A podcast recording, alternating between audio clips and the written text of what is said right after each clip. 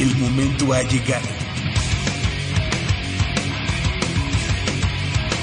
El azul y oro se apodera de tu sentido auditivo.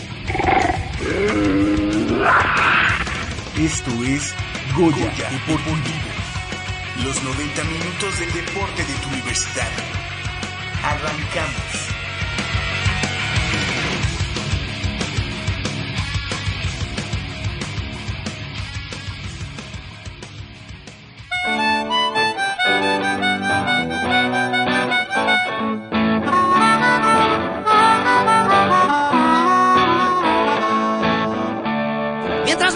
Es el perro, más se le suben las pulgas. Eso no tiene remedio. Mientras más mal me va, más mal me sigue yendo. Ya toqué fondo y me sigo hundiendo.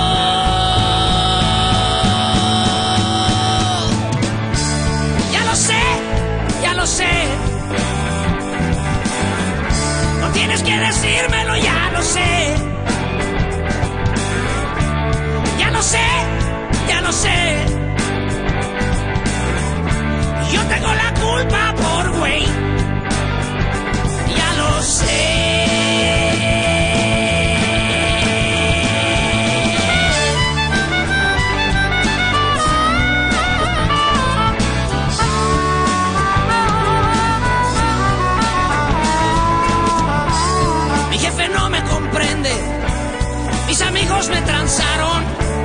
Mi chava ya no quiere conmigo. Mis deudas han crecido. Mis broncas se han multiplicado. Y la neta ya no me la acabo. Quisiera poder llorar. Pero no tengo lágrimas. Mis ojos ya se secaron. Y me sigue lloviendo sobre mojado. Ya solo falta que me orine un perro.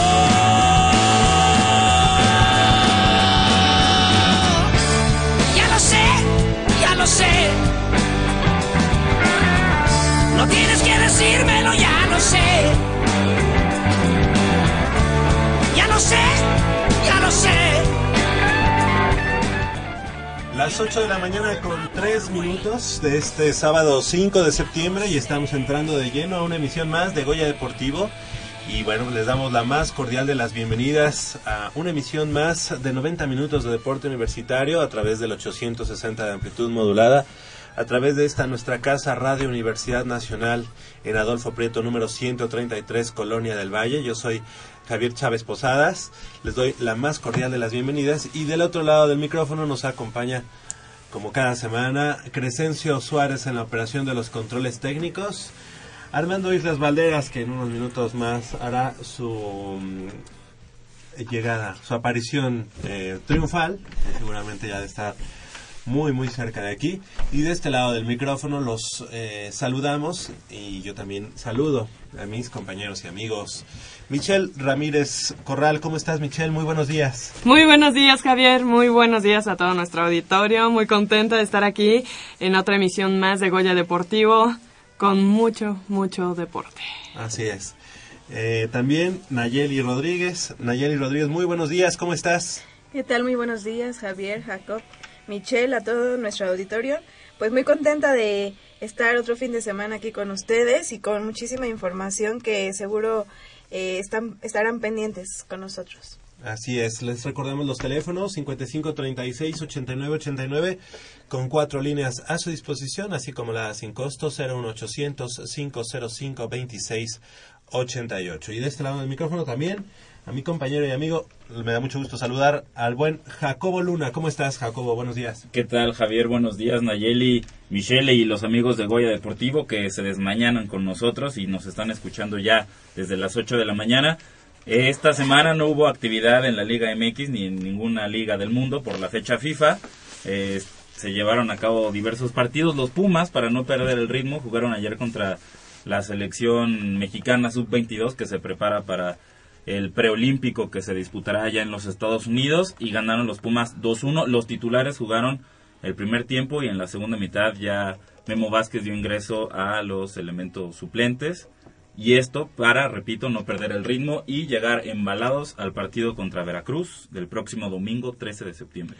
Qué ilógico, ¿no? De pronto el hecho de que los, algunas ligas pues van iniciando apenas, eh, tienen tres, cuatro o en, en el caso de la española dos semanas apenas de actividad y bueno ya de entrada una fecha FIFA yo creo que no es nada nada productivo pero bueno pues todo sea en aras de, de conseguir más dinero, ¿no? Sí, y en la que las selecciones europeas disputan dos partidos por las eliminatorias rumbo a la Eurocopa de Francia 2016.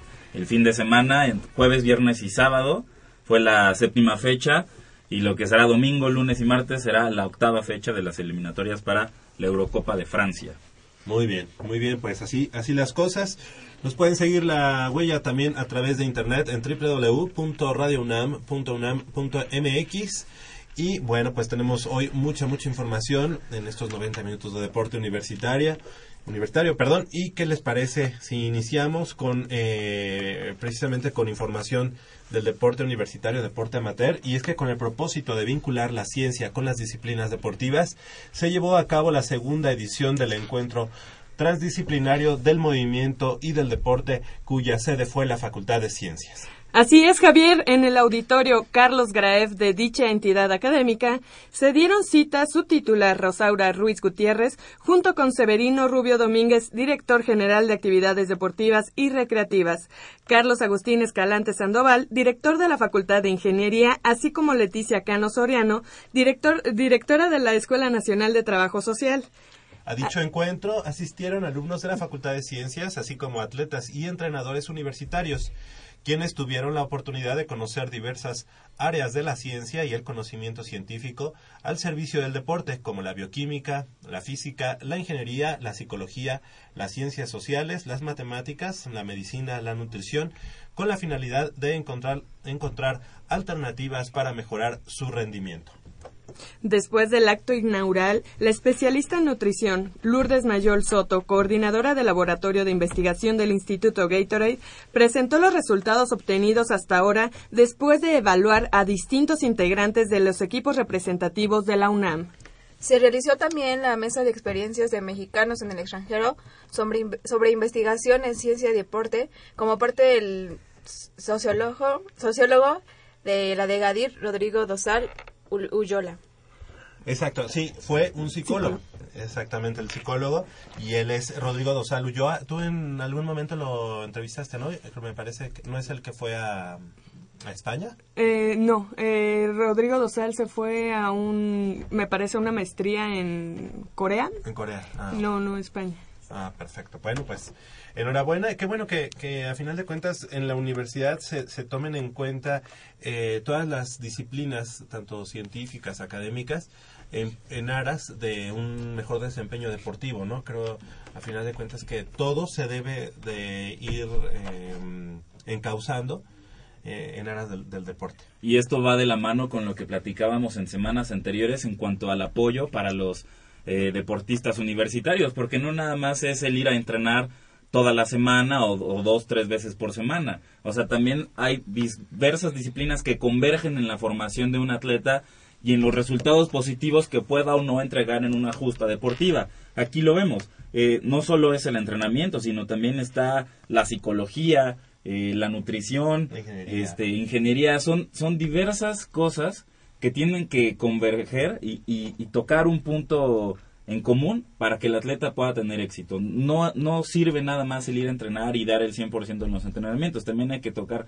otros aspectos para hablar de éxito en los atletas universitarios y con esto de alguna manera se toca ese punto y se empieza a trabajar en aras de unos mejores resultados para eh, la UNAM en materia deportiva. Y qué mejor que en la universidad que hay todas, todas esas especialidades, eh, así como lo dices, es el triunfo, a final de cuentas también es algo eh, multidisciplinario, ¿no? O sea, que, en el que tienen que ver muchas, muchas, eh, muchos aspectos. Sí, sí, sí, a final de cuentas se complementan. Eh, Rodrigo estuvo, me parece que año y medio, casi dos años en, esta, en este país asiático Y ahorita regresó a la universidad y está, está llevando a cabo un proyecto, eh, lo está tratando de llevar con, los, con todos los atletas universitarios de equipos representativos. Entonces eh, esperemos ver los resultados de su proyecto porque creo que suena eh, ahí algo interesante. Positivo, ¿no? Ajá, así es. Y bueno, que esto se haga en la Facultad de Ciencias también llama la atención, ¿no? Creo que una facultad en la que posiblemente se puede llegar a pensar que no existe mucha práctica deportiva, pero no, vemos que hay muchos, muchos atletas de las diversas eh, carreras que, que se imparten ahí, como biología, como eh, física, matemáticas, actuaría, todo ese tipo de, de, carreras y en las que pues ese ese desarrollo integral del que se habla eh, gracias al deporte dentro de la universidad es bastante positiva, ¿no? Así es, Javier. Bueno, y bueno, también hay que platicar que como parte del trabajo de extensión que la universidad realiza en materia deportiva, eh, no es la excepción, y bajo la premisa de ofertar el desarrollo de las habilidades y capacidades deportivas en la disciplina que deseen participar los hijos de los universitarios, así como del público en general, la Dirección General de Actividades Deportivas y Recreativas de la UNAM impulsa la creación de los programas de escuelas infantiles y juveniles del deporte. Así es, Javier. También estas se distinguen de las organizaciones Pumitas ya establecidas anteriormente y, va con, y, con una vasta historia y tradición dentro de la comunidad universitaria, pues la propia de Gadir, la que a través de sus asociaciones deportivas impulsa la creación de estas escuelas infantiles.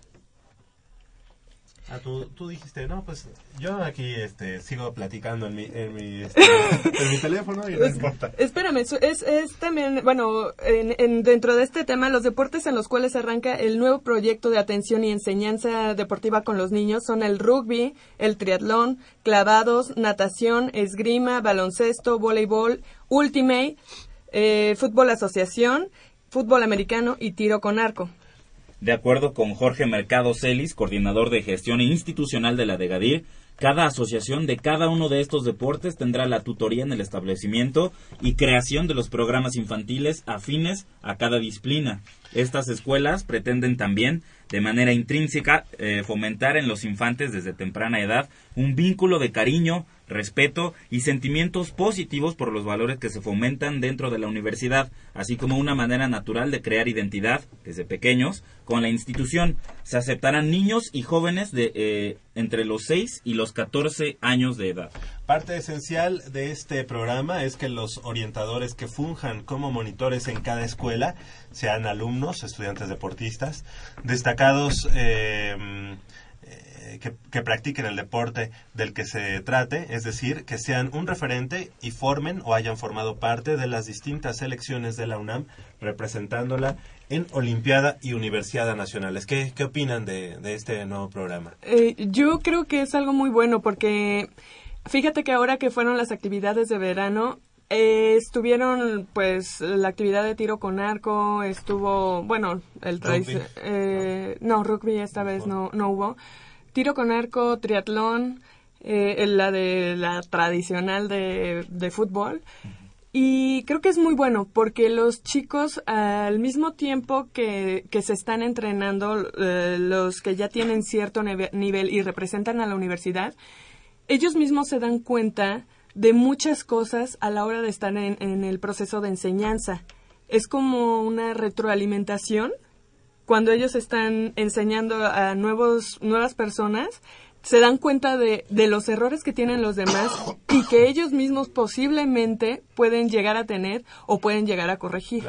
Entonces yo creo que es una muy buena idea, creo que, bueno, se ha estado ya implementando, entonces pues estaría padre ver qué dicen ellos. Digo, yo, yo lo he experimentado y sí, sí, este, sí te das cuenta de todas estas cosas, sí te das cuenta de muchos problemas sociales que tenemos eh, en general en el DF y muchas cosas más, ¿no?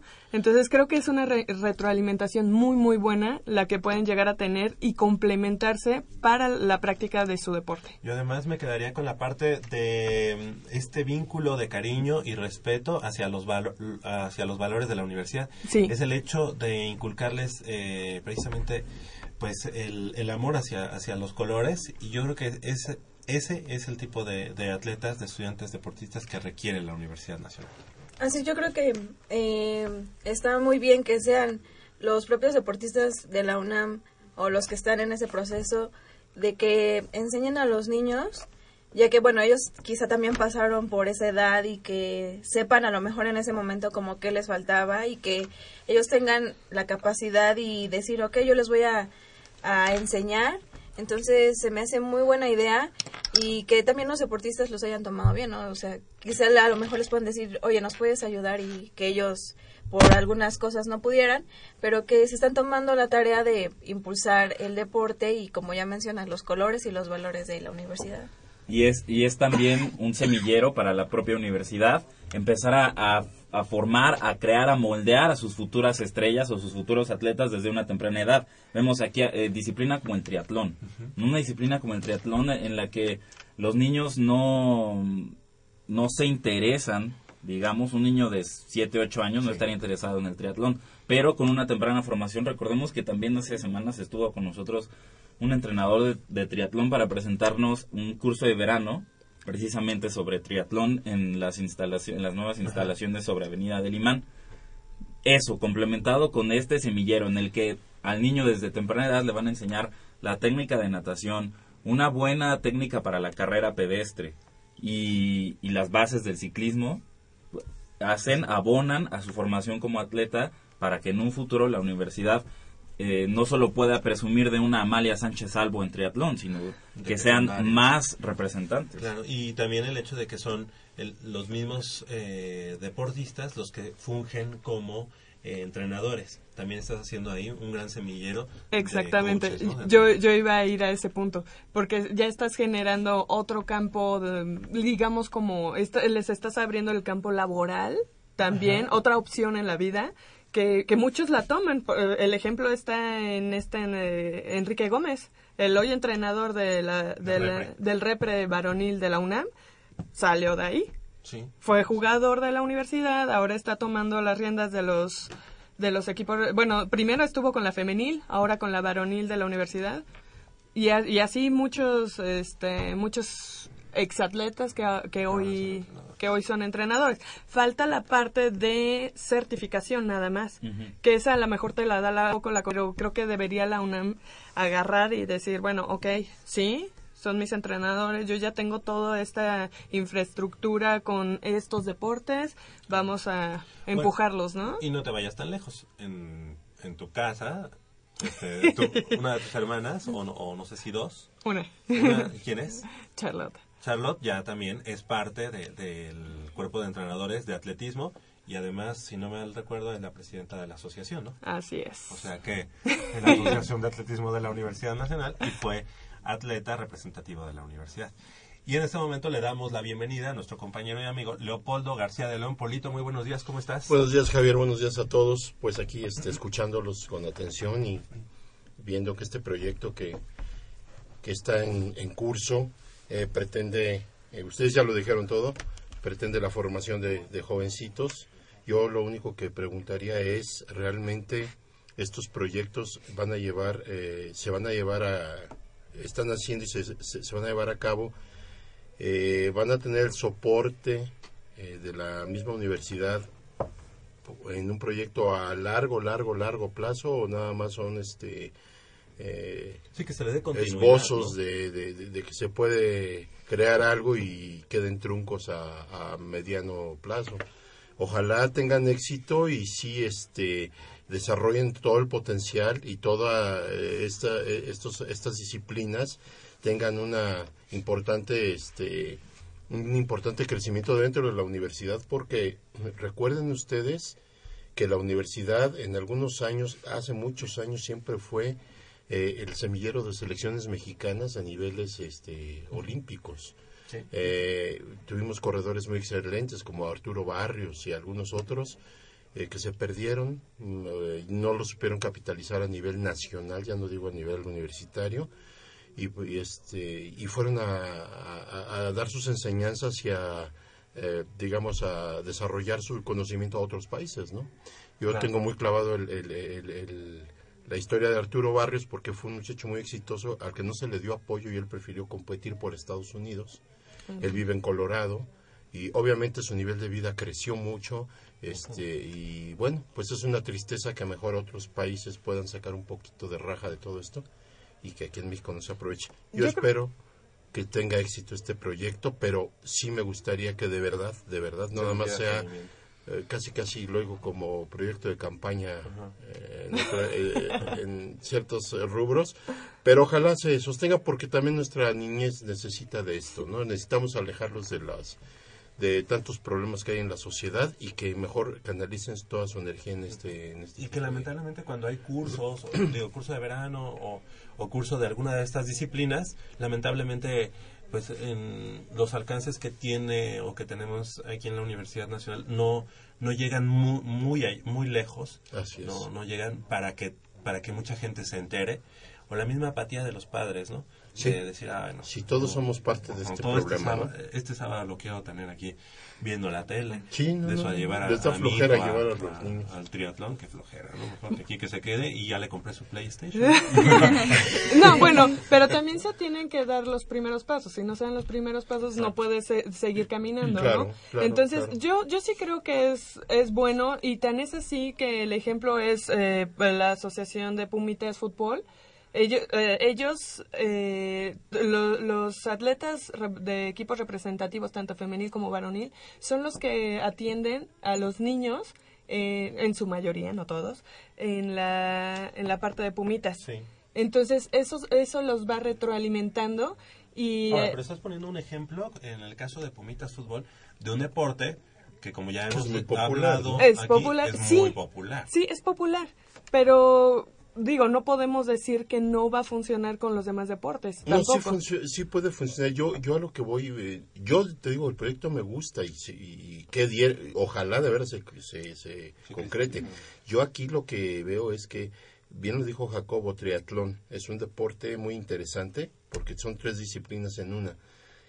Está bien y, y me encanta la idea de que el niño empiece a interesarse por el triatlón, pero eh, Javier tocó un punto medular. Aquí está también la parte de nosotros los padres. Sí. ¿verdad? Tenemos que ten- dedicarle el tiempo y calidad de tiempo al hijo y a llevarlo a, a que practique el deporte, porque de ahí parte todo. La universidad, con toda la mejor, con la mejor de las voluntades, está ofreciendo esto, este proyecto ambicioso y que es muy importante, pero falta la otra parte, falta la contraparte. Pumitas en alguna época, muy tem- a muy temprana edad, digamos, este batalló mucho porque no tenía luego campos de entrenamiento. Sí, sí, sí. Entonces ellos tuvieron que picar piedra y ahora ya se ve este cristalizado el proyecto. Yo a mí me encantaría que esto funcionara y créemelo, ver niños y que- ver crecer a la universidad desde que son niños y Y qué mejor, perdón.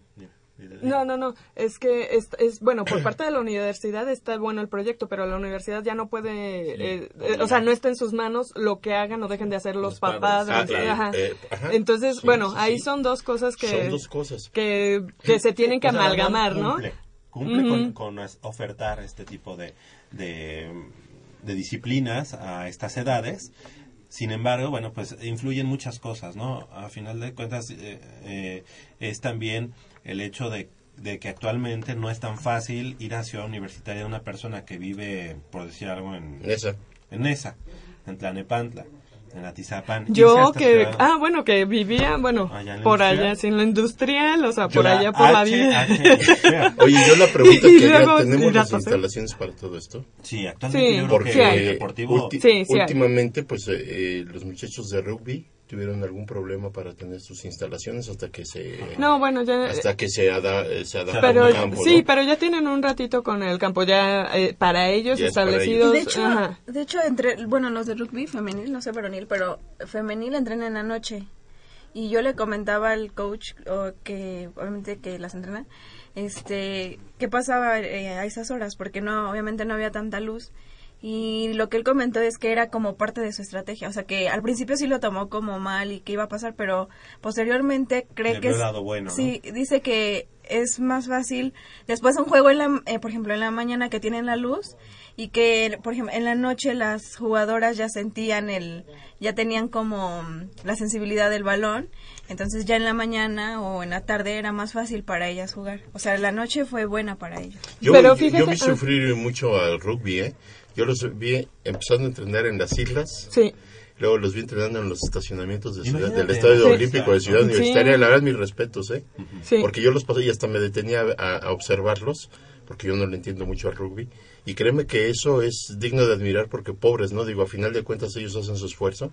Pero es así. Y la perseverancia. Es así como se consigue que exista un deporte, porque no Así es no es al revés, no es la universidad quiere poner el, el deporte de rugby en este caso. No, son los estudiantes, son los deportistas que Los que se, se mueven. que se asocian, que se organizan y que de pronto empiezan a entrenar y cuando ya están participando en torneos, O le dan forma a todo. sí, a fuerza obligan a la de Gadir a, a ofertar un, un nuevo deporte. Lo mismo pasa las- con- las instalaciones. Sí, pero en un mundo ideal Oye, no debería ser revés, así. En un mundo ideal, la universidad debería ser, oye, mira, tengo estos deportes, te ofrezco estas nuevas disciplinas, ¿quién las quiere integrar? Nadie se presenta a esta, bueno, La cierro. Aquí está rugby, se presentaron 50 estudiantes, perfecto. Demos mar, eh, démosle marcha a este proyecto. O sea, en un, en un mundo ideal, Ese así debería llama- funcionar. Ese no Sí. se llama mundo ideal. Ese es Estados Unidos y Canadá. Sí, exactamente. Ahora, para bien o para mal, ha sucedido así aquí. Sí. Ahora bien, lo- eh, si, eh, si nos vamos al ejemplo del rugby, la mayoría de los clubes que practican el rugby en México, al menos en el Distrito Federal, hoy en día entrenan en la noche, de 10 a 12 de la noche, de 8 a 10, de la mayoría. Porque es eh, la mayoría están integrados por gente extranjera, gente que viene a, a México a trabajar. Entonces, ¿cuáles son los horarios en los que pueden entrenar también? Esos. Bueno, sí, te- te- ya nos extenderemos a la problemática del país porque, pues, Sí. obviamente, al no haber un, un buen apoyo económico por parte de las autoridades federativas, eh, y hablo a nivel del país, pues es obvio que tú tienes que estudiar y trabajar, ¿no?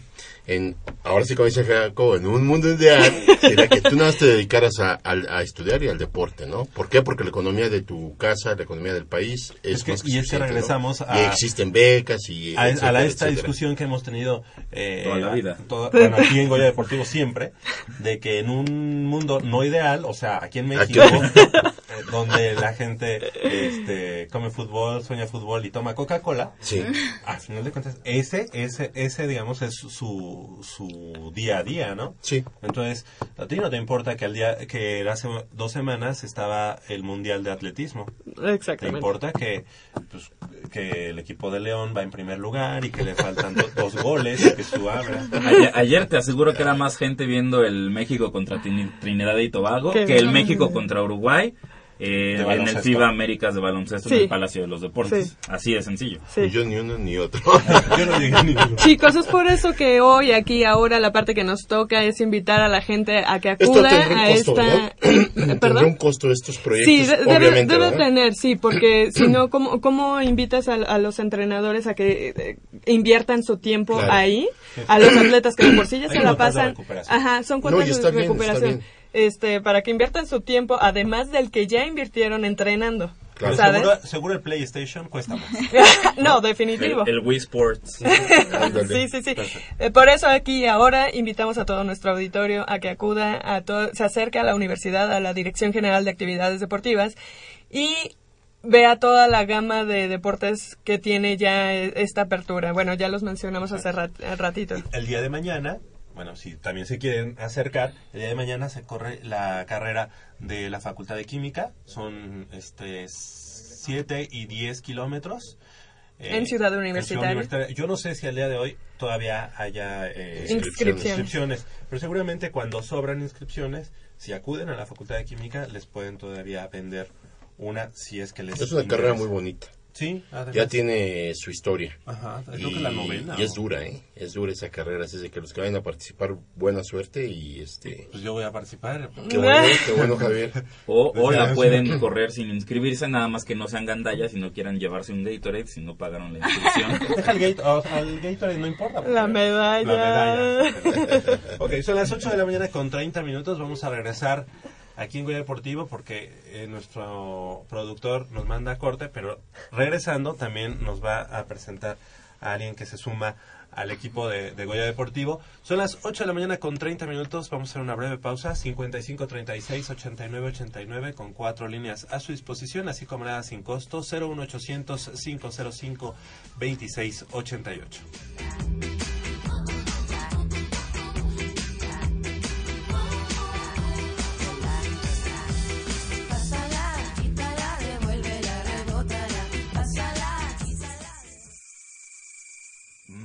Está buenísima.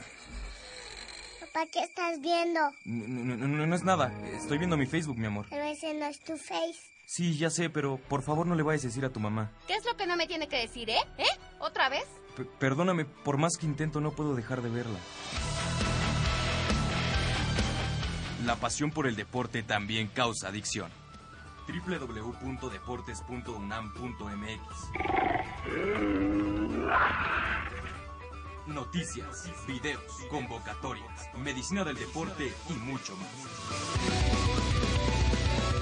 www.deportes.unam.mx El deporte de la UNAM también está en la web. Goya Deportivo, la voz del deporte universitario.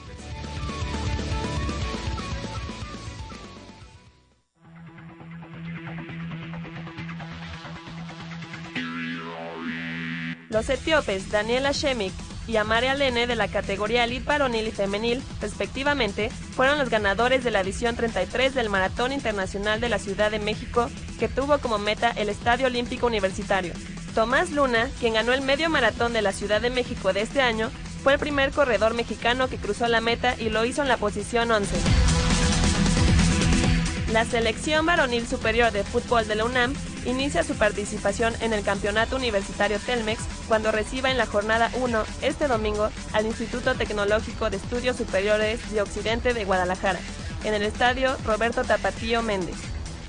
El certamen aglutina a 22 equipos de escuelas de educación superior privadas y 6 universidades públicas donde los Pumas intentarán mejorar lo hecho el año pasado, donde se quedaron fuera de la fase final.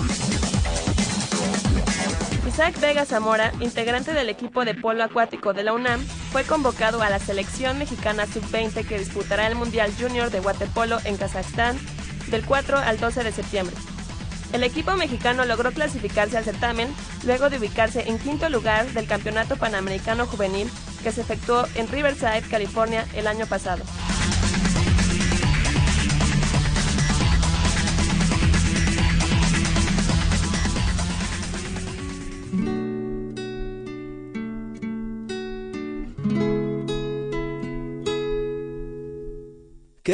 Ganaste con decir que me extrañas?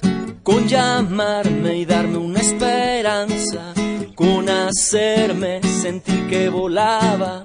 ¿Qué ganaste con cortarme las alas? Porque intentaste hacerme creer que me entendías y que me amabas. Si desde el principio ya sabías que yo no era lo que tú esperabas.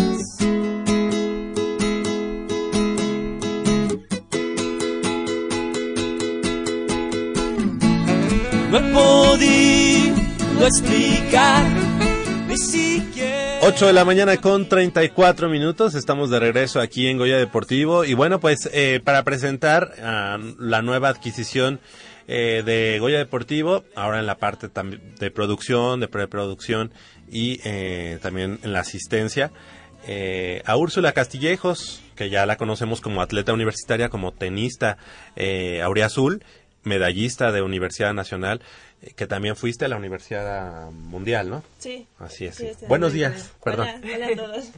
Y bueno, pues ahora, ¿a qué? ¿A qué, de- a qué debemos tu, tu visita? Ya te estás Pues- integrando al equipo. Pues eh, estoy haciendo mi servicio social y se me hizo una buena idea complementar mi carrera, que es teatro y actuación en cine y televisión y todo eso, con el radio, que casi no nos dan. Entonces se me hizo buena idea complementarlo en un servicio social. Perfecto, pues bienvenida, bienvenida aquí a Goya Deportivo. ¿No se va a negociar eh, ese, ese fichaje? o qué? Ese fichaje ya. Unas quesadillas, una cosa así, ¿no? Oye, Sí, claro. Y, este, y pues ya que está aquí, que nos platique del, del US Open, ¿no? ¿Cómo lo ve? Ayer perdió Rafa Nadal, ¿no? ¿Perdió Rafa? Perdió Rafa Nadal contra yo, ¿Ya viste? Estaba viendo a México contra No, sí vi, sí vi el partido, pero me quedé hasta que Rafa ganó el segundo set, iba dos sets arriba y que iba 2-1 abajo y dije, ah, ya va a ganar. Y ya era tarde, entonces me fui a dormir. Pero yo supuse que había ganado. Se fue a 5 y perdió Rafa. Yo, mira, yo veo que está Wow, Rafa Nadal y le cambio ah, y le regreso cuando está Bosniaki. Ay, pero Bosniaki también, perdió. Perdió, bueno, En un partidazo contra una checa. Sí, perdió, ¿verdad? muy bueno ese partido. sí. Bueno, yo, a mí no me importa si pierde, yo realmente la estoy apoyando por ella. por ella. ¿Ahora le vas más a Ana Ivanovic?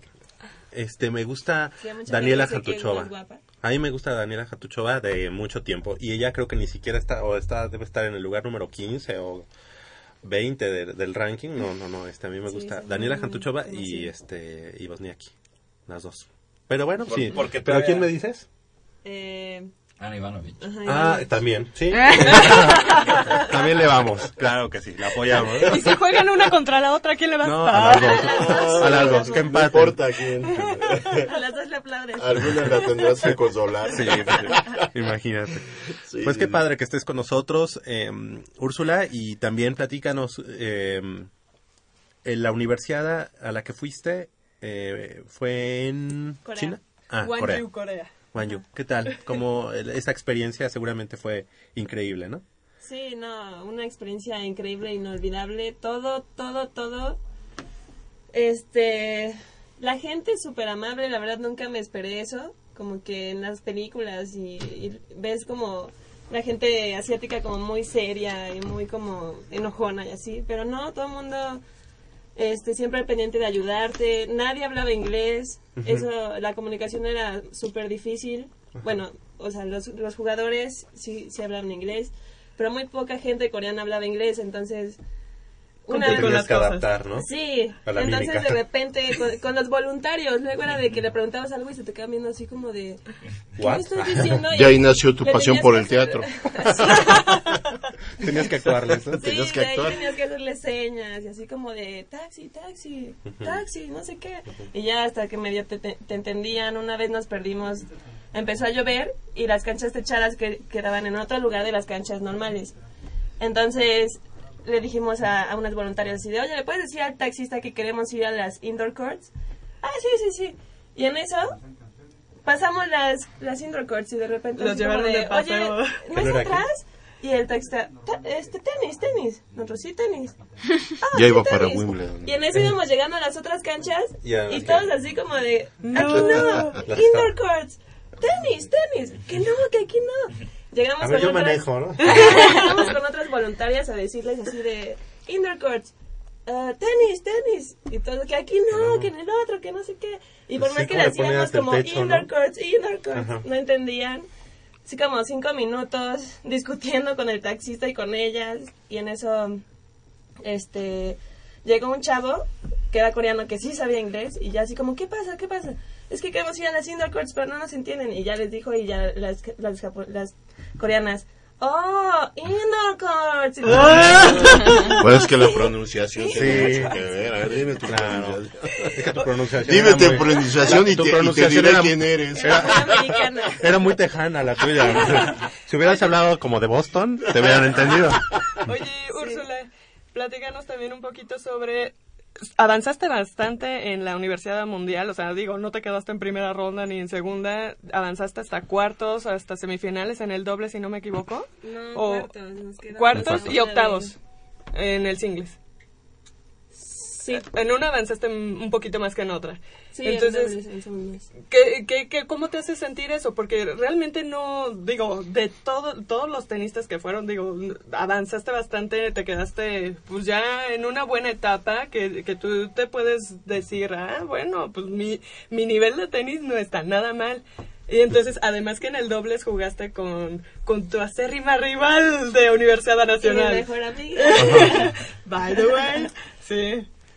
Pues, la verdad, sí, las dos sí nos sentimos muy, muy a gusto porque sí pasamos varias rondas y le ganamos en primera ronda a las sembradas 8 de Hong Kong, que estaban durísimas.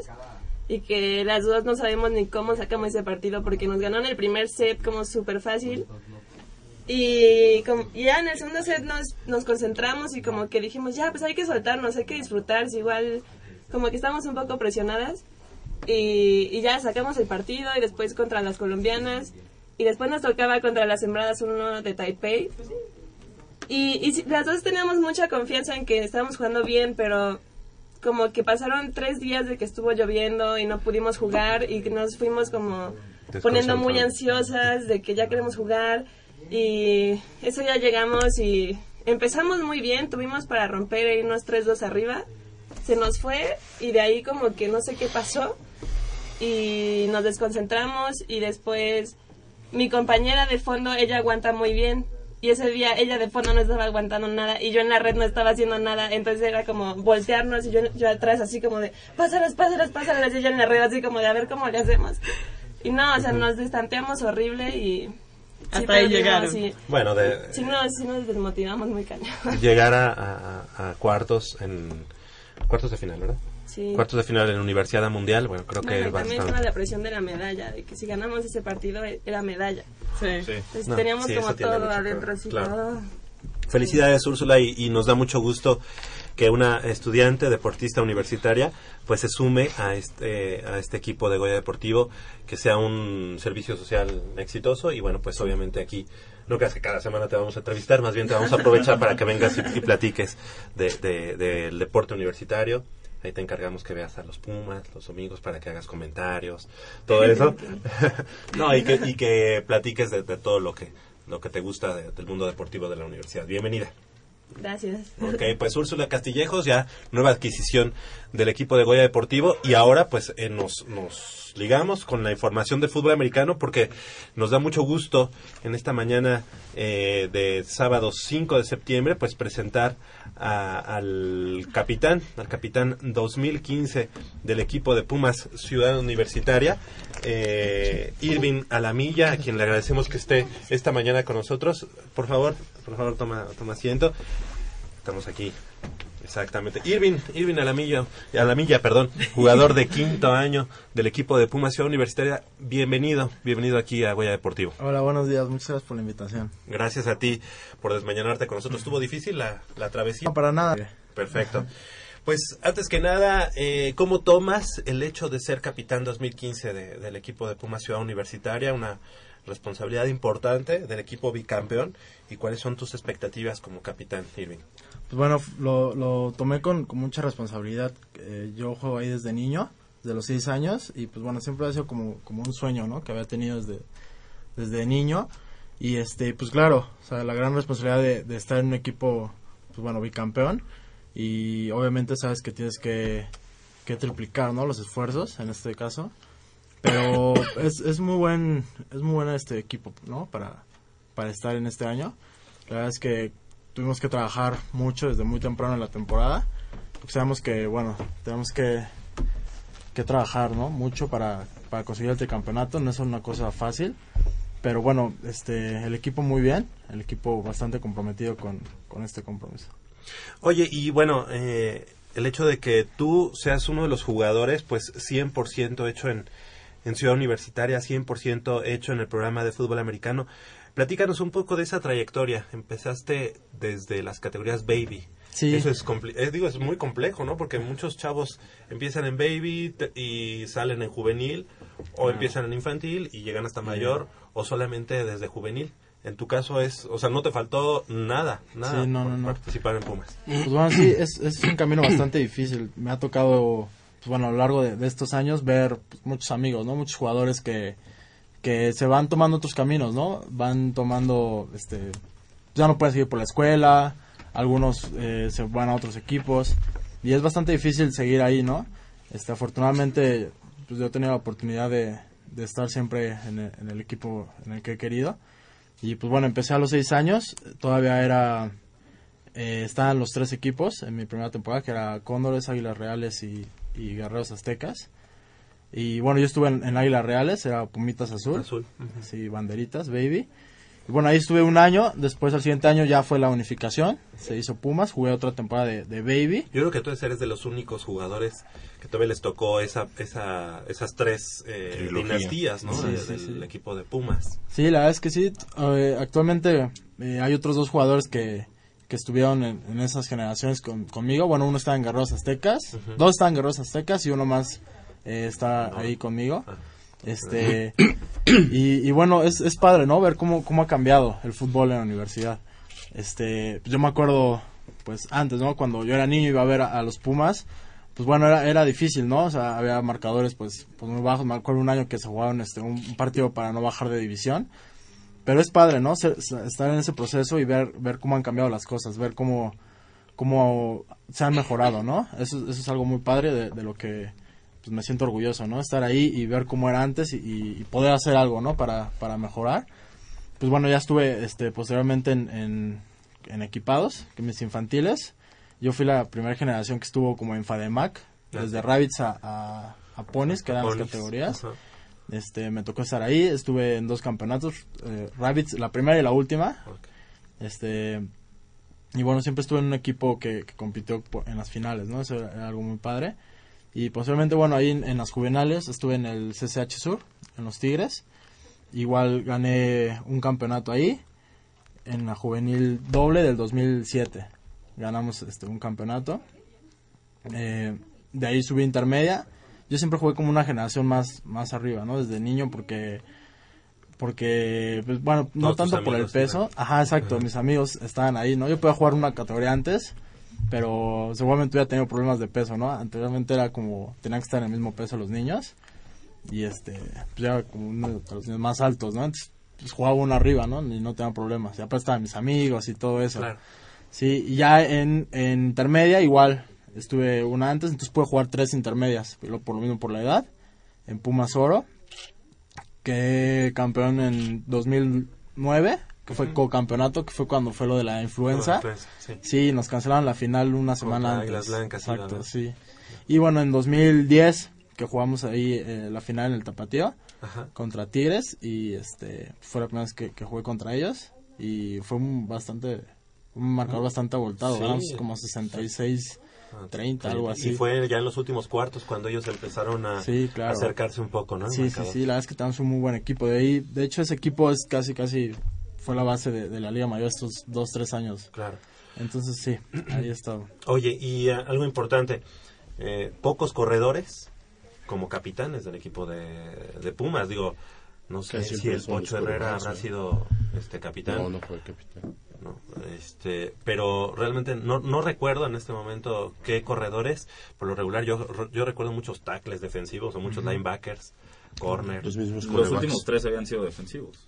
Sí, bueno, a excepción de, de Gerardo Aguilar, que fue eh, Receptor. este, pues sí, habían sido eh, defensivos, ¿no? Yo también me acuerdo cuando era niño, estaba Carenz, un linebacker. Rocha. Pero está padre, la verdad es que creo que en este momento los corredores es una unidad muy unida. Creo que siempre es una de las unidades que, que más trabaja. Entonces es, es padre estar en esa unidad y, y más poder eh, aportarle algo ¿no? al, equipo de, de lo que se vive en los corredores. Este, que es como una competencia muy sana, ¿no? Creo que en este momento tenemos muchísimos corredores muy buenos y todo el tiempo es competencia, ¿no? Pues es competencia sana. Entonces es padre y trato de, de- de transmitirlo al equipo, ¿no? Siempre estar compitiendo, siempre, pues bueno, el que está adentro, desearle que, que lo haga, que haga la jugada grande, ¿no? Y cuando te toca a ti entrar, pues sabes que tienes el apoyo, ¿no? De que tus compañeros pues, te están Si apoyando. corre uno, uno corre el otro. Claro. Es que solo así mejores. Sí, claro. Pero muchas veces se puede dar esa, ese celo, ¿no? Ese- Ah, no, claro. Sí, claro, es natural, es Yo natural. te haría una pregunta nada más. ¿Cómo se elige un capitán? Pues bueno, es una, es una elección solamente de los jugadores eh, activos. No, no se involucra este, parte del staff ni, ni jugadores de quinto año que ya salen. Eh, pues hace un- una pequeña votación al final de la temporada, al otro día. Este, pues es bastante íntimo, ¿no? Solamente son nosotros. El capitán que está en turno, pues bueno, se despide con sus últimas palabras. Y ellos organizan la votación, ¿no? En- entre los, los jugadores que, que se quedan para el siguiente año y se postulan, ¿no? Jugadores de quinto año que hayan jugado sus cinco años ahí, este, se postulan, cada quien dice, este, Yo quiero. yo quiero, exacto. ¿Pesa en algo la trayectoria de cada jugador? Por ejemplo, tú eres un, un- un jugador eh, 100% hecho en, en, en Pumas, en, desde bebé. Eh, eh, como dice Javier, hecho en CEU. ¿Pesa la trayectoria de...? de- Ta- de- tal vez sí, sí pesa un poco, ¿no? Porque, pues bueno, te, han- te conocen, ¿no? Los jugadores que, que vienen abajo, pues te han visto siempre ahí, ¿no? Entonces tal vez sí, sí pesa un poco, pero bueno, cualquiera que, que, que quede, estoy seguro que está 100% este, pues, capacitado, ¿no? Para llevar un liderato. Este, y bueno, lo- los, los jugadores pues, pues te ponen el, el voto de confianza, ¿no? En, en alguien. Pero es, es padre, ¿no? Porque los jugadores de quinto año que se postularon también, pues bueno, en ese momento te, te dicen, ¿no? Que tienes todo su apoyo para lo que sea. Y la verdad es que te ayudan mucho. Siempre, siempre ayudan mucho. ¿Cómo no? Eh, eh, y Gerardo Aguilar también me parece estuvo desde Babies, ¿no? Sí, yo jugué con él en... Creo que entramos... Creo que él entró una temporada antes, en 96. Yo entré en 97. y jugamos todas todas las categorías juntos. Sí, es muy Y, y tú fuiste el que le, el- le dijiste a tus papás, llévenme al, a, a- Al americano. Sí, a Tocho, ¿o cómo, cómo Sí, fue? mi- ¿O tu mis papá tiene hermanos. algún antecedente? No, mis papás no, mi papá no jugaban. De hecho, creo que en mi familia nadie había jugado más que mis hermanos empezaron a jugar. Tengo dos hermanos mayores, uno de 34 y uno de 30. Entonces ellos Bien jugaban. Sí, sí, sí. Pues yo siempre los veía, ¿no? Y, y quería, quería jugar también. ¿Y ellos dónde jugaban? Empezaron a jugar en un club que se llamaba Águilas Azules, que igual está en la liga colegial. Este, ellos empezaron a jugar ahí, jugaban como dos, tres temporadas y después fueron a, a Pumas. Y ya cuando yo cumplí seis años, ellos entraron ahí y este, me acuerdo muchísimo que, pues que llegué, ¿no? Y estaban, ya había empezado la práctica. Y mi papá me dijo que si quería entrar y le dije que sí. Yo como que ya iba, este, Predispuesto. Sí, predispuesto a entrenar, ¿no? Le dije, no, sí, sí quiero entrar. Entonces me acuerdo que ya entré, este, empezaba la práctica y eran dos coaches, ¿no? Era un matrimonio que coachaba banderitas. Entonces, este, la verdad, muy buenos coaches. Me acuerdo mucho que ahí ve a, a Gerardo Aguilar, que es el capitán pasado. Y me gustó muchísimo y, y mi papá me preguntó cuando salí que si quería regresar. Y le dije que sí, que sí quería regresar. Y bueno, ya, desde ahí. Oye, eh, Irving, y ya de cara a la temporada 2015, ¿cuál crees que sea la principal fortaleza de Pumas CU eh, para, digamos, ya para esta temporada? Pues creo que creo que la unión del equipo es, es la principal fortaleza. Estamos muy unidos, la verdad es que pues es- el equipo de Pumas siempre siempre está sujeto a, a todo tipo de críticas, ¿no? No se permite fallar, pero eso hace que te unas más, ¿no? El equipo realmente está blindado. Realmente pues bueno, nosotros sabemos eh, a lo que vamos y, y, pues bueno, no nos importa nada más, ¿no? Vamos a ganar y nos tenemos que preparar para eso, ¿no? Entonces creo que esa es la principal fortaleza del equipo. Obviamente es una temporada pues difícil porque vamos de, de visita casi todos los juegos, tenemos solamente tres en casa, pero creo que eso es, eso es algo importante, la unión del equipo. Oye, a mí me gustaría eh, preguntarte, ¿qué fue lo que pasó después de, de- bueno, en ese partido en Texas, en el que ustedes van ganando 28-7? Y bueno, obviamente el refresco de jugadores, a lo mejor por ahí, no sé si la estrategia también de juego, pero platícanos un poco para quienes no tuvimos la oportunidad de ver el partido. Pues bueno, fue, fue un partido bastante fuerte. Lo- Los Bulldogs eran un, un equipo bastante bueno. Yo he jugado en Texas eh, cuatro veces y yo creo que después de McMurray ellos eran el, el mejor rival que, que nos ha tocado. Aún así, el, el equipo me gustó mucho. La verdad es que empezamos muy bien. José Chávez se vio muy bien en, en sus series ofensivas que tuvo en la primera mitad y el- en la segunda mitad. Este, creo que sí aflojamos un poco, ¿no? Es, es parte de, de la, de la pretemporada ir ganando 28-0 y pues bueno, has ganado todos los juegos, ¿no? En los últimos dos años. Entonces el equipo pues se relajó un Se poco. relajó. Pero este y tuvimos mucho- muchos errores de ejecución, obviamente entró toda la gente, pero fue eso, ¿no? Creo que nos relajamos un poco, creo que no- fue una buena lección para la temporada. Este, pues bueno, saber eso, ¿no? No importa cómo va el marcador, pues no puedes aflojar. Fue un, juego bastante físico, aún así creo que les corrimos bastante bien. La línea ofensiva de un muy buen juego. Este, pues bueno, tuvimos varias intercepciones, dos para touchdown. O sea, regalamos ahí 14 puntos. Y este, y pues bueno, creo que fue eso, ¿no? Fueron los, los balones que perdimos. Fallamos una zona de gol. Entonces, pues bueno, básicamente, pues sí, o sea, regalamos puntos. Pues son, regalamos son el esos juego. 14 puntos que hay de diferencia. La diferencia. Exactamente. Esas intercepciones. ¿no? Sí, claro. Oye, ¿y el coach habló con ustedes después del partido? O bueno, fue algo, digamos, que ya... Imagínate el Tuca a la, a la décima potencia, ¿eh? Por ahí, Sí, un por ahí. Sí, pues digamos que no estaba muy contento con el resultado. Pues imagínate. Siempre que se hacen esos viajes, pues bueno, es, es a ganar, ¿no? No es, no es como ir a probar. Tenemos que ir a ganar, estamos obligados y no se consiguió a final de cuentas, pero creo que al coach le gustó el equipo de la primera mitad. Este, obviamente, pues tienes que mantener el nivel, ¿no? No se puede ver diferencia entre los que entran después y los que entran primero. Pero le gustó bastante el- cómo nos vimos en, en la primera mitad. La verdad es que los dominamos. Los dominamos todo el- toda la primera mitad. Y era un equipo bastante bueno. Oye, entonces no, no percibieron o no sintieron esa diferencia entre un equipo universitario de la División 3 en la NCAA con ustedes. O si, o si era palpable dentro del terreno de juego. Pues bueno, un poco. La verdad es que en los equipos este, estadounidenses, pues la velocidad sí cambia bastante. O sea, sí cambia Exacto. radicalmente. No es la técnica, Claro. sino es más bien... Sí, es la velocidad. En cuestión de técnica, inclusive hasta golpeo, este, pues no cambia tanto, pero la velocidad es, sí es un factor que, que cambia. Pero te toma unas series acostumbrarte a ese ritmo de juego que ellos tienen. Y bueno, da- tuvimos dos series que no avanzamos y después de ahí nos fuimos acoplando poco a poco. Pero pues no, no, sentimos tanta la diferencia, pero pues eso, ¿no? Ellos tienen también una mentalidad de no vencer, al final de cuentas es su deporte. Claro. Ellos tienen como una filosofía de juego todo el tiempo, ¿no? Es algo que les tenemos que aprender a ellos también. O sea, siempre tenemos que aprender de, de las derrotas. los cuatro cuartos. Cuatro cuartos, exacto. Entonces es algo importante que, pues, que aprendimos. Oye, Irving, una, un- una pregunta. Los muchachos que suben ahorita a, a Liga Mayor con ustedes, eh, ¿cómo los ves? ¿Cómo llegan al equipo? ¿Son jóvenes que prometen? Son siete jugadores, ¿no? Son jóvenes que le van a dar potencial al equipo. Tú habla, eh, acabas de to- tocar un punto muy importante. Decías, no se debe de, de notar mucho el cambio de los que salen por los que entran. Y en eso estamos de acuerdo.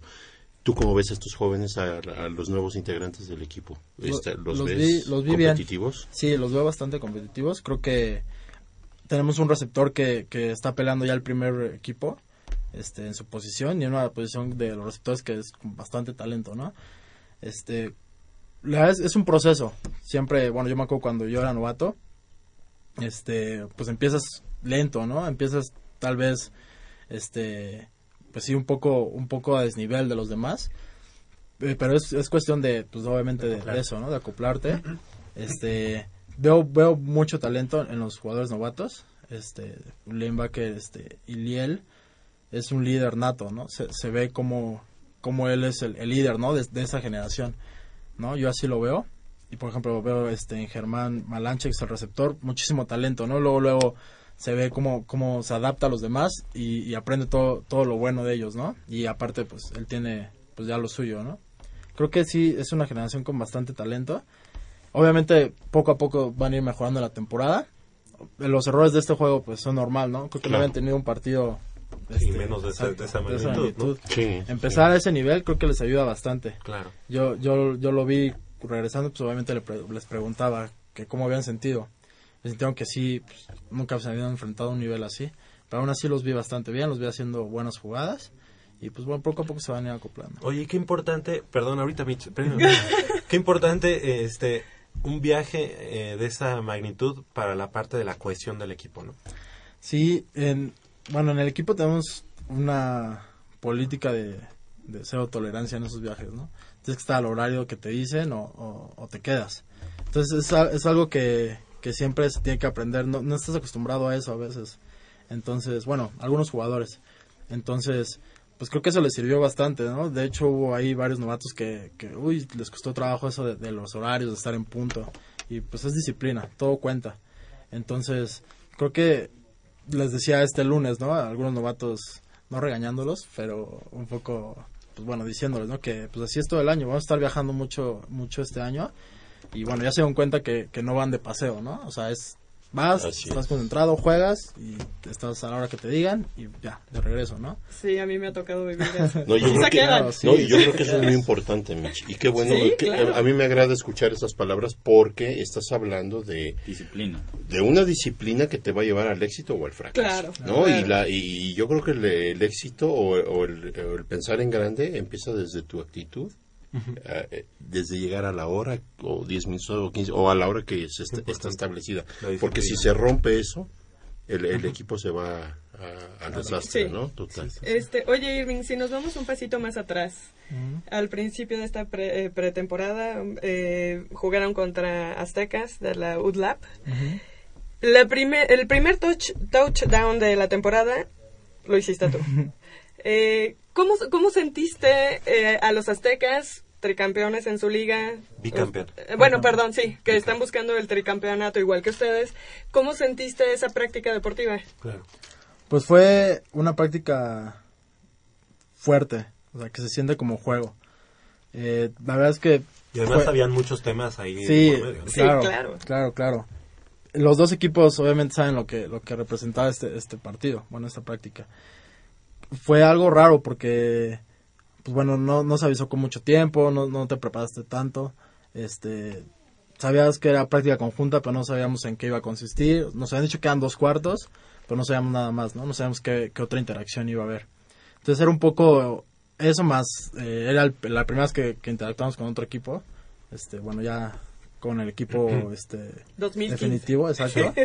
este, pues bueno, un poco de nerviosismo al principio, ¿no? Este, hubo errores de ejecución como pases tirados de las manos. Igual de los dos lados, ¿eh? También de ellos. Era algo que se sentía de Exacto, ambos mutuo, sí, totalmente. Fue, estuvo, la verdad, bastante bueno. Se sintió como un juego, o sea, bastante fuerte. La intensidad a la hora de los dos cuartos fue, fue, este, al 100, o sea, fue juego. Y se sentía, pues, un ambiente bastante, bastante intenso, o sea, un ambiente de ninguno de los dos equipos afloja.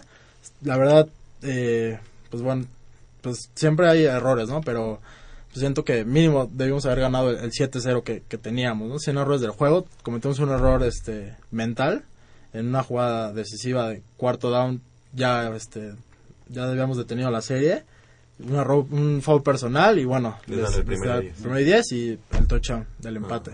Entonces, pues bueno, son, son errores normales que se entienden de, de la prima, del primer juego, pero me gustó la intensidad, me gustó que, que los dos equipos, pues bueno, están intensos, ¿no? Sabemos que, es, que está en juego y creo que fue, nos sirvió para los dos. Al final de cuentas ellos no- nos dijeron también que se sintieron bastante fuerte. El rigor. Sí, hubo, hubo ahí este, plática al final, nos dijeron que pues, lo sintieron bastante fuerte, que no lo esperaban así y este pues, que ojalá se pudiera dar algo al final de la temporada y los dos equipos estamos en eso. Si, si se hubieran jugado los cuatro cuartos, ¿crees que Pumas hubiera...? Sí, totalmente. Sí, Sí, sí, sí, sí. Oye, Irving, ¿y qué nos puedes decir de Juan Francisco Espinosa Martínez? Ya se incorporó al equipo y cómo la han arropado después de todo esto que sucedió. Bien, la verdad, le está yendo bien en, en cuestión de fútbol. En cuestión del equipo, pues bueno, yo, yo hablé con el equipo, ¿no? Eh, les, les comenté antes de que regresara, pues que al final de cuentas había sido algo que se salió de sus manos, ¿no? Que no era como su culpa, ¿no? Ni culpa de nadie, fue algo eh, circunstancial que pasó. Este, y bueno, ya, ahí se acababa, ¿no? Él, él, él era un- parte de nosotros, él, él ya es parte del equipo, y igual que todos, ¿no? Lo tenemos que tratar igual que todos, y igual que un, y uno más, ¿no? Uno más del equipo. Eh, y creo que el equipo así lo tomó, este, bueno, re- luego, luego que regresó, pues obviamente lo- los, los comentarios de qué bueno que estás de regreso, qué bueno que estás bien, y, Y ya se borró se borró. ¿no? De ahí para adelante, uno más del equipo, eh, uno más de los novatos, y igual se trata igual que todos, y no, este, no hay ningún, este, pues, cambio, repercusión. ellos, claro. Oye, Irving, eh, ya de cara a esta temporada también, como decía Jacobo, ¿ves al equipo de Pumas eh, CEU tricampeón?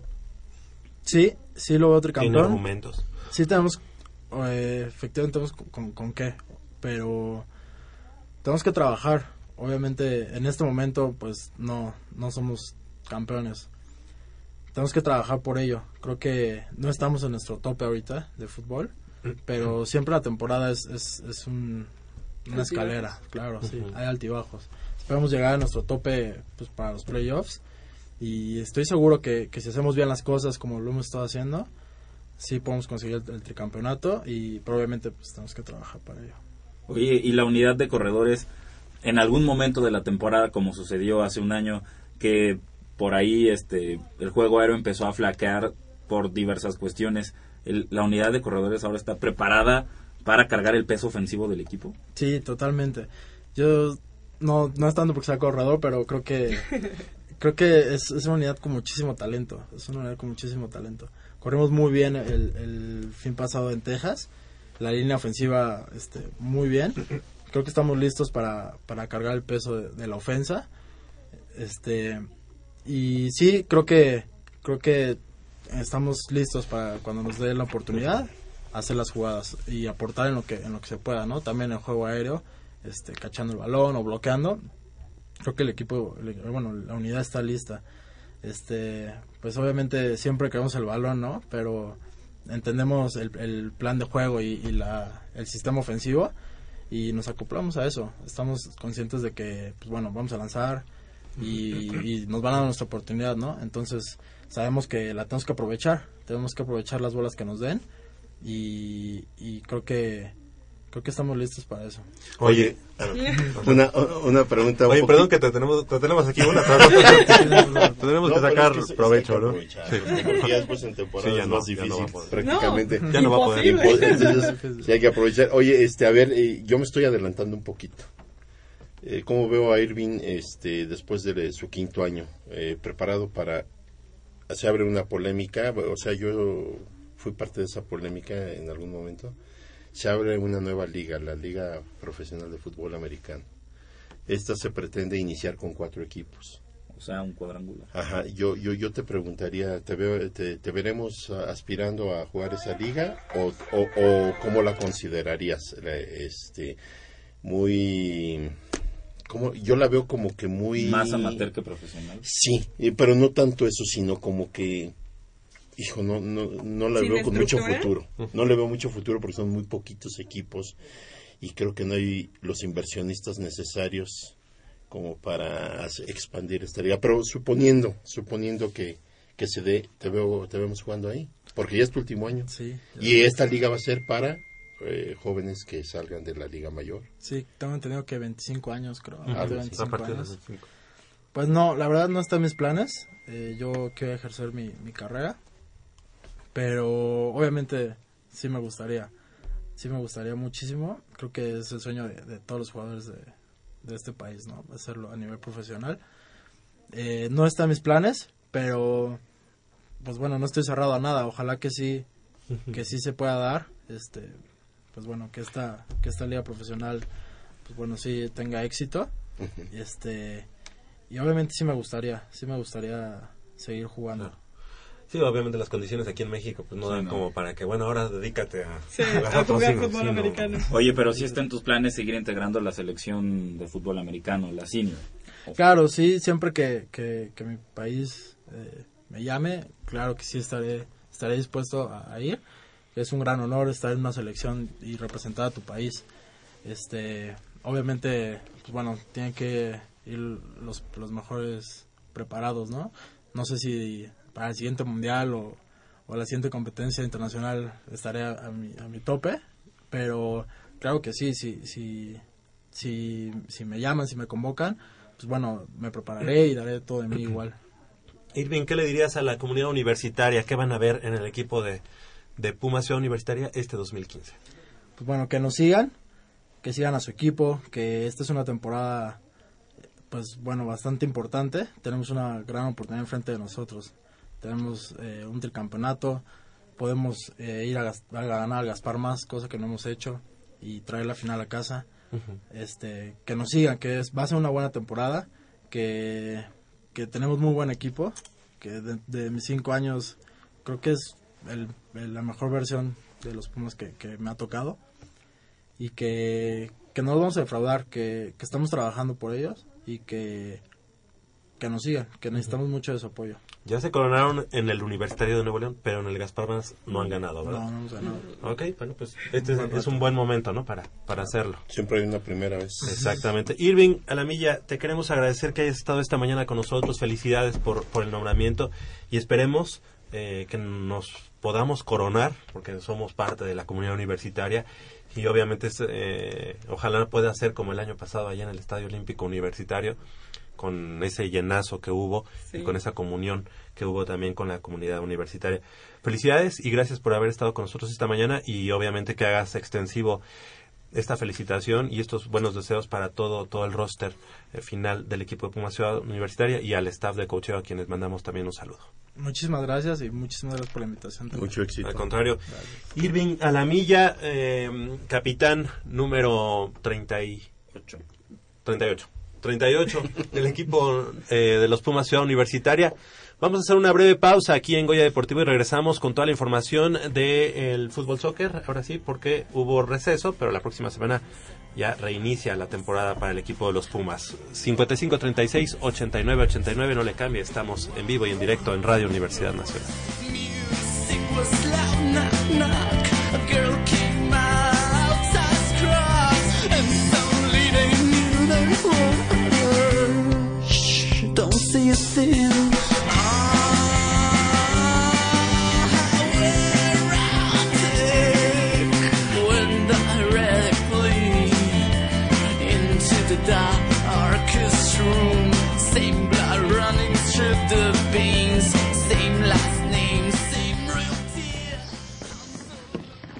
Vengan, es por aquí.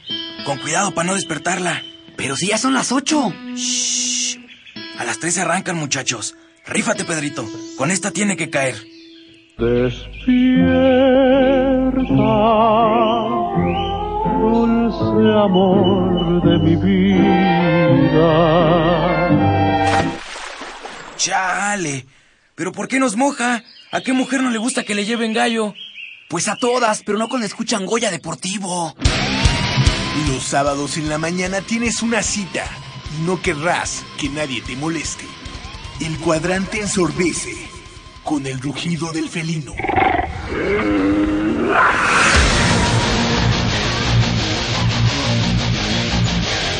El deporte también se practica con los oídos. Goya Deportivo.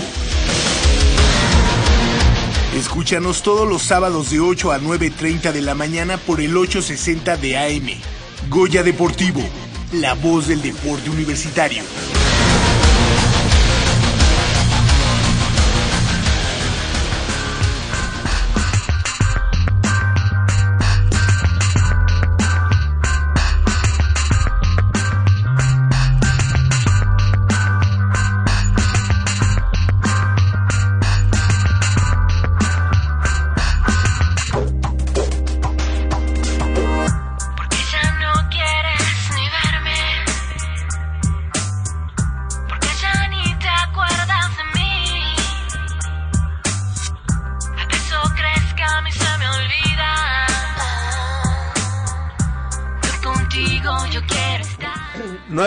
Con 12 minutos, estamos de regreso aquí en Goya Deportivo y bueno, pues estamos eh, cumpliendo, bueno, está cumpliendo años el, eh, ese gran triunfo en Sí, el Santiago lo- Bernabéu, ¿no? de- no hubo fútbol, pero tenemos que hacer una... Esta semana, el lunes 31 de agosto, se cumplen 11 años. Se cumplieron. Se cumplieron del valiosísimo triunfo de los Pumas en el Santiago Bernabéu, derrotando al Real Madrid. Y precisamente tenemos ya algo preparado que nuestra producción trabajó esta, esta semana y vamos a escucharlo. Vamos a escucharlo. El 31 de agosto de 2004 es una fecha que será recordada por los aficionados de Pumas y del fútbol mexicano en general por mucho tiempo. Tras haberse proclamado campeones de la Apertura 2004 en el fútbol mexicano, el cuadro de la UNAM fue invitado por el mejor equipo del mundo, el Real Madrid, para disputar la edición 26 del Trofeo Santiago Bernabéu a disputarse en el nuevo Chamartín, casa del conjunto merengue, privilegio que clubes históricos como el Bayern Múnich, Milán, Internazionale y River Plate han tenido.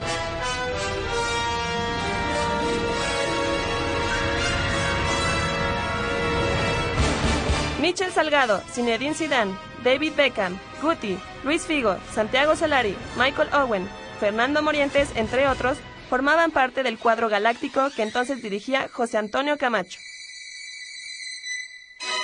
Por su parte, Hugo Sánchez mandó a la cancha en la que se hizo leyenda a la base de jugadores con los que se coronó campeón en México, entre ellos Darío Verón, quien actualmente es el único que todavía juega en el equipo.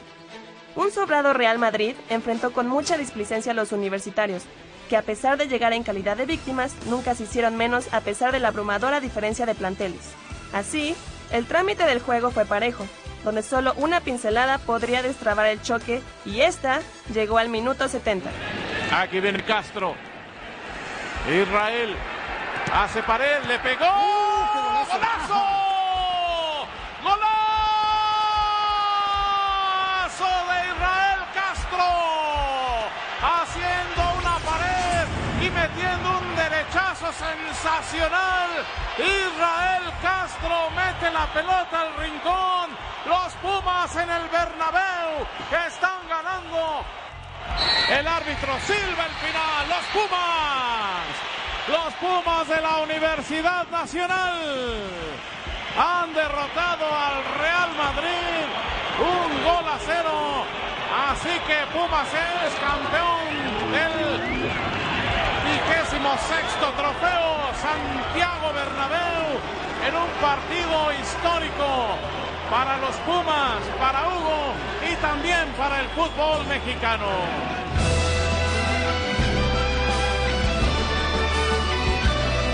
Ese 31 de agosto de 2004, Pumas escribió una página dorada más en su rica historia y que este 2015 se cumplen 11 años de una hazaña que ningún equipo del continente americano ha podido lograr en 37 ediciones del Trofeo Santiago Bernabéu.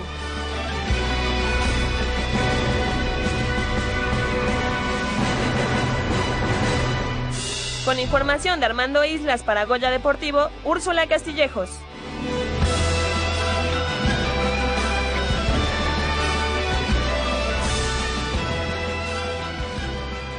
Pues ahí está el debut de Úrsula Castillejos. Oficial. el Oficial, y muy bien, ¿no? Y, que, y además, con qué nota, ¿no? Sí. Ahí decía algo de que qué qué triunfo. Yo creo que es el triunfo de la historia de los Pumas. No, ah, mira, no el triunfo más Porque no importante. era oficial, pues. Exactamente. Sí, ya sea lo que pero va. sí, sí, sí es un triunfo valiosísimo en la historia de los Pumas y sobre todo Discúlpame, valiosísimo en la historia del fútbol, Del fútbol mexicano, mexicano. porque nadie ha tenido esa distinción. ni siquiera quién. Las Huilas en su vida, en su vida, pisarán. bueno, ni el aeropuerto de Barajas. A lo mejor lo pisan para ir de... De deportado. Ajá, de- o, o- o de conexión a otro lado, pero jamás serán invitados al Santiago Bernabéu. No, Entonces, es para por favor, ¿eh? equipos- es para equipos importantes. De prosapia. Así de prosapia, exactamente. Y yo digo, coincido contigo en que al no ser un partido oficial, bueno, se presta a que el Real Madrid diga, bueno, es que pusimos algunos jugadores de, de recambio, pero seguro, seguro estoy que el Real Madrid jamás se imaginó No, para que un equipo mexicano le fuera a ir a ganar un- su, su trofeo. el Era, trofeo en esa ocasión Bernabéu. era la vigésimo sexta edición del Trofeo Santiago Bernabéu y desde entonces ningún equipo ha vuelto a derrotar al Real Madrid en ese trofeo. Ujú. En el 2014 no hubo, no se disputó. La edición 2015 le ganó el Real Madrid al Galatasaray 2 a 1, pero los Pumas siguen manteniéndose como el único equipo eh, el, último equipo, más bien, el último equipo en derrotar al Real Madrid en el Trofeo Santiago Bernabéu. Ojo, y, el que- único, y el único de América, ¿no? eh, ¿Y hace cuántos Sí. ayeres? Como en el 2004, ¿no? Eh, el, el Boca Juniors ya jugó ahí. Y perdió. Y perdió. Y ha El habido... River Plate también. Y A ver. perdió también. Colo Colo, a ver, sí, Colo Colo perdió, Palmeiras perdió, eh, el Santos, debe ser el Santos de Brasil, seguro, también perdió, el River Plate también, el, hicieron una selección de la Major League Soccer de Estados Unidos y perdió, entonces eh, los millonarios que son de Colombia también este, Ahora, perdieron. yo te voy a decir una cosa, Javier. Ese, ese equipo de Real Madrid estaba lleno como siempre, porque Real Madrid nunca ha dejado de tener este, estrellas, ni ha dejado de tener pesos pesados a nivel mundial. Estaba Beckham, estaba Figo, estaba Zinedine Zidane, estaba Roberto Carlos. Roberto Carlos efectivamente No no, jugó. pero era un equipo Uy. una- Uf. un galáctico, era el Sí. equipo de los galácticos. Entonces, discúlpame, pero eh, es un triunfo con todas las eh, los espolones porque a final de cuentas es una invitación y, te- y los jugadores del Real Madrid lo han dicho y lo siguen diciendo a fe- a la- a- al día de hoy. El jugar ese trofeo para ellos significa mucho y no están dispuestos a perderlo, perderlo, ni a claro. cederlo a nadie. Entonces, es un Y sin ser oficial, en la sala de trofeos del equipo de los Pumas, tiene un lugar bastante especial. Claro, claro. Es que eh, eh, recordemos una cosa. En primero, eh, pues necesitas ser afortunado en que te inviten. Y si te invitan es por algo. Y yo creo que era una, una eh, edición de unos Pumas que venían, Con pero todo. tremendos, ¿no? O sea, un bicampeonato y todo lo que tú quieras. Entonces, aparte de, de, de- tener la suerte de ser invitado, digo, te pueden haber metido en otras instancias 7-0 o ser un equipo claro. que podía haber sido a modo para el Real Madrid y bien lo dice Jacobo. El Madrid termina pidiendo la hora. El León, bicampeón, fue a jugar, yo creo que más por el hecho de la cuestión de la lana, porque El- sabemos quiénes también apoyaron ahí. Joan Gamper contra el Barcelona. Contra el Barcelona. ¿Y cuánto perdió? ¿5-0 o 6-0? 6-0. 6-0. 6-0. O sea, fue ahí a arrastrar el, el El nombre. trofeo Joan Gamper eh, Es- que tiene el Barcelona, que es lo equivalente, Es lo al trofeo Santiago Bernabéu. Y hay- otro, el partido. del Teresa Herrera, El. Teresa Herrera también. eh, pero, por ejemplo, el Joan Gamper del Barça también es muy importante, sirve para presentar a sus nuevos futbolistas. Por ejemplo, en un Joan Gamper debutó Messi contra el Inter de, de Milán o contra el Milan, me parece. Pero, por ejemplo, eh, en aquella vez, aquel 31 de agosto de 2004, por el Real Madrid no jugaron Ronaldo y Roberto Carlos porque estaban convocados con la selección brasileña. Raúl González, eh, el delantero Español. Walter Samuel, el defensa argentino, y Jonathan Woodgate, el defensa inglés, no jugaron porque estuvieron le- lesionados, pero en el campo sí estuvieron David Beckham, que fue titular, Zinedine Zidane y Luis Figo, que ingresaron para la parte complementaria, y Michael Owen, que también empezó Sí, de titular, sí. y de hecho ese fue el primer partido de Michael Owen con el Con Real el Real Madrid, Madrid. como pues era eh, el, el objetivo del- de, ese trofeo del partido, es la presentación de tus nuevos fichajes, que fue Owen junto con Jonathan Woodgate y otros dos eh, futbolistas por ahí, pero el fichaje estrella del Real Madrid para esa temporada, que era la Era 2004-2005, era, Michael Owen.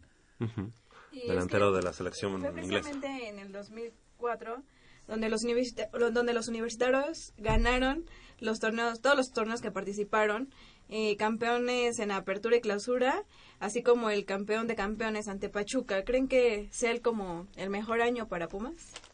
Eh, ha habido ediciones de Pumas muy interesantes y equipos muy fuertes, pero en especial este 2004 es un parteaguas en, en parte de la historia de Pumas porque eh, nadie había logrado un bicampeonato Nadie. en torneos cortos, aunque en torneos eh, largos sí ya ha habido equipos este bicampeones.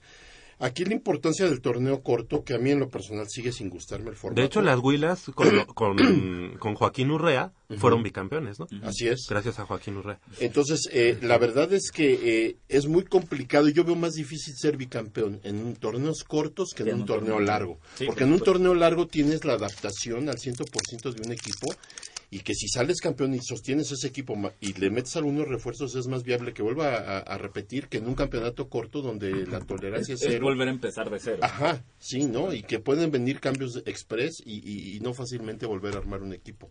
Entonces, realmente sí es una generación importantísima de, de- de futbolistas eh, Pumas. Oye, los Pumas venían de ser campeones, pero sin duda ese triunfo eh, fue como presagio de lo que sucedería más adelante en la temporada, coronándose allá en Monterrey en el bicampeonato con gol de Francisco Fonseca. Y para el Real Madrid, por el contrario, fue una temporada de, De- de- ajá, pero malísima. para el olvido. Y es en serio, no sé si tal vez una de las peores temporadas que ha tenido el Real Madrid en toda su historia. Venía, o sea, estrenaban técnico el Real Madrid en la figura de José Antonio Camacho, Camacho. quien sonó incluso en estas últimas semanas para venir a dirigir a la selección mexicana.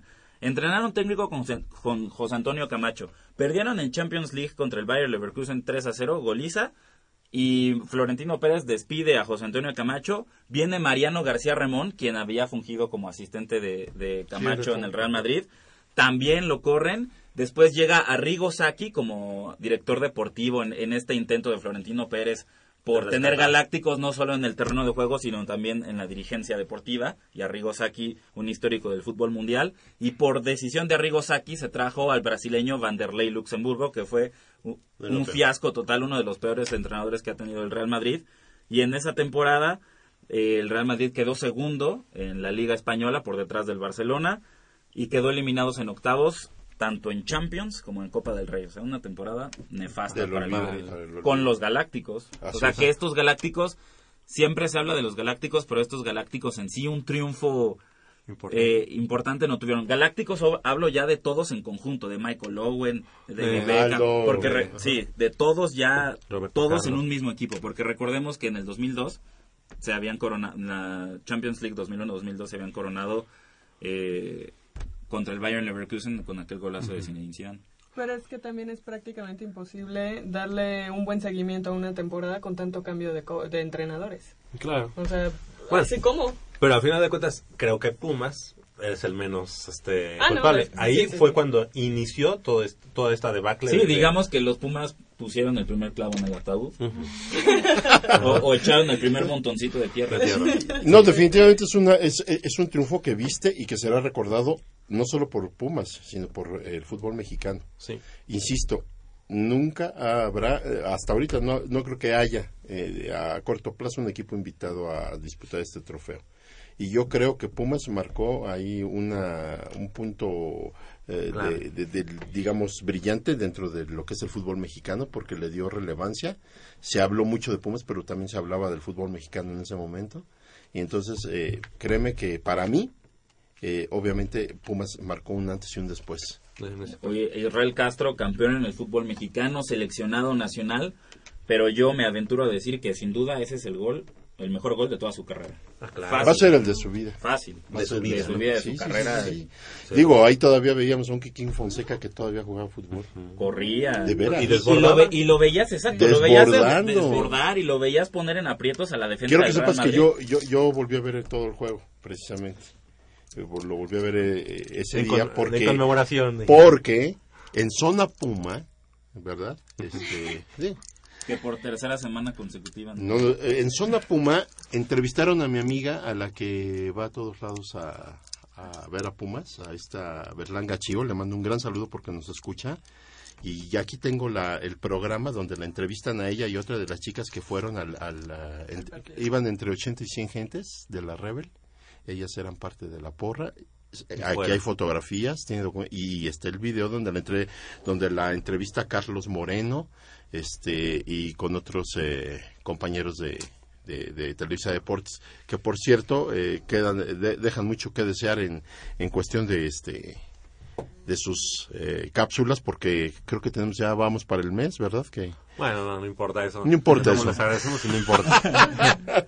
no digo hago esa Claro. esa acotación porque este pues este este detalle que de entrevistar a esta chica fue por la efervescencia que vivía en ese ese momento, momento. vivía el, el equipo el club no Claro. Y- sí, y a, y pregunta de que hace que hace Nayeli sobre si fue el año de los Pumas, pues seguramente, ¿no? Ese 2004 fue histórico. Que después eh, nos vienen un Año un año de, de- de pesadilla, ¿eh? Nos, Sí. nos vienen unos torneos de pesadilla después sí, con sí. en la gestión esta Pero de- después en el 2009 nos, nos- Bueno, llegamos a una final en el 2006. 2007. Pues nos acostumbraron a ganar cada dos años un, un campeonato, ¿no? Porque, bueno, estuvimos 2004, luego 2007, 2009, 2011.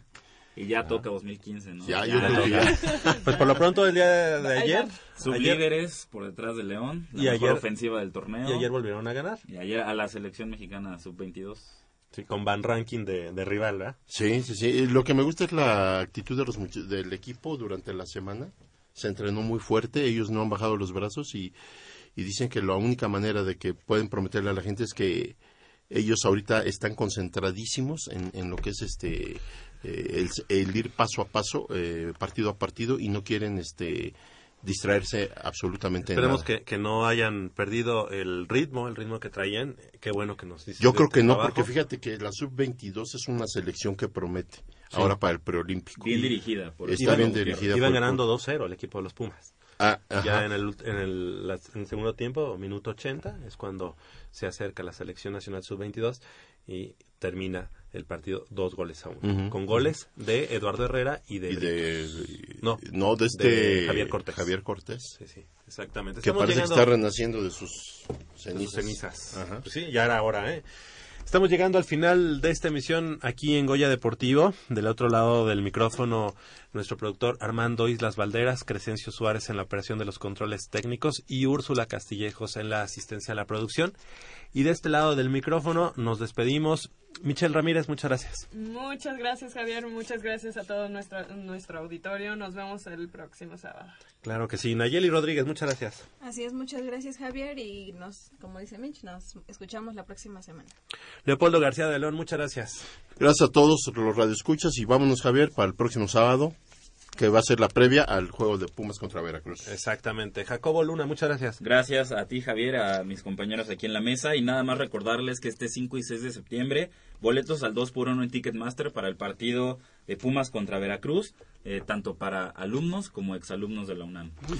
Por hoy es todo. Yo soy Javier Chávez Posadas. Les agradezco el favor de su atención. No sin antes invitarlos y recordarles que el próximo sábado, en punto de las 8 de la mañana, tenemos una cita aquí en 90 minutos de deporte universitario, deporte de la máxima casa de estudios. Hasta la próxima, aquí en Goya Deportivo.